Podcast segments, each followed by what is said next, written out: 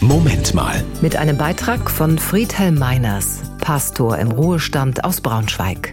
Jürgen sagt über sich selbst nicht ganz ohne Stolz, ich bin inzwischen uralt, 98 Jahre.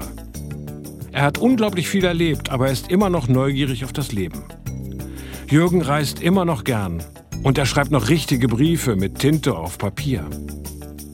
In seinem letzten Brief denkt er über die Freundschaft nach. Er schreibt, ich habe neue Freunde gefunden, in meinem Alter ein großes Glück. Da hat er recht. Freundinnen und Freunde sind ein großes Glück in jedem Alter.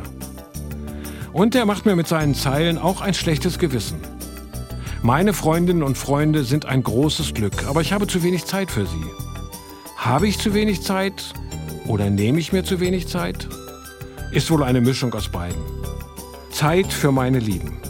Jürgen, der alte Mann, schreibt weiter, den Weg der Freundschaft muss man häufig gehen, damit kein Gras drüber wächst. Was für ein schönes Bild. Der Weg der Freundschaft ist eben nicht gerade und gepflastert. Der Weg der Freundschaft ist verschlungen, führt über Berge und durch Täler, ist manchmal kaum zu erkennen und wenn ich ihn nicht gehe, dann verschwindet er irgendwann. Danke, lieber Jürgen, alter Freund, für diese Erinnerung. Das war ein Beitrag von Friedhelm Meiners, Pastor im Ruhestand aus Braunschweig.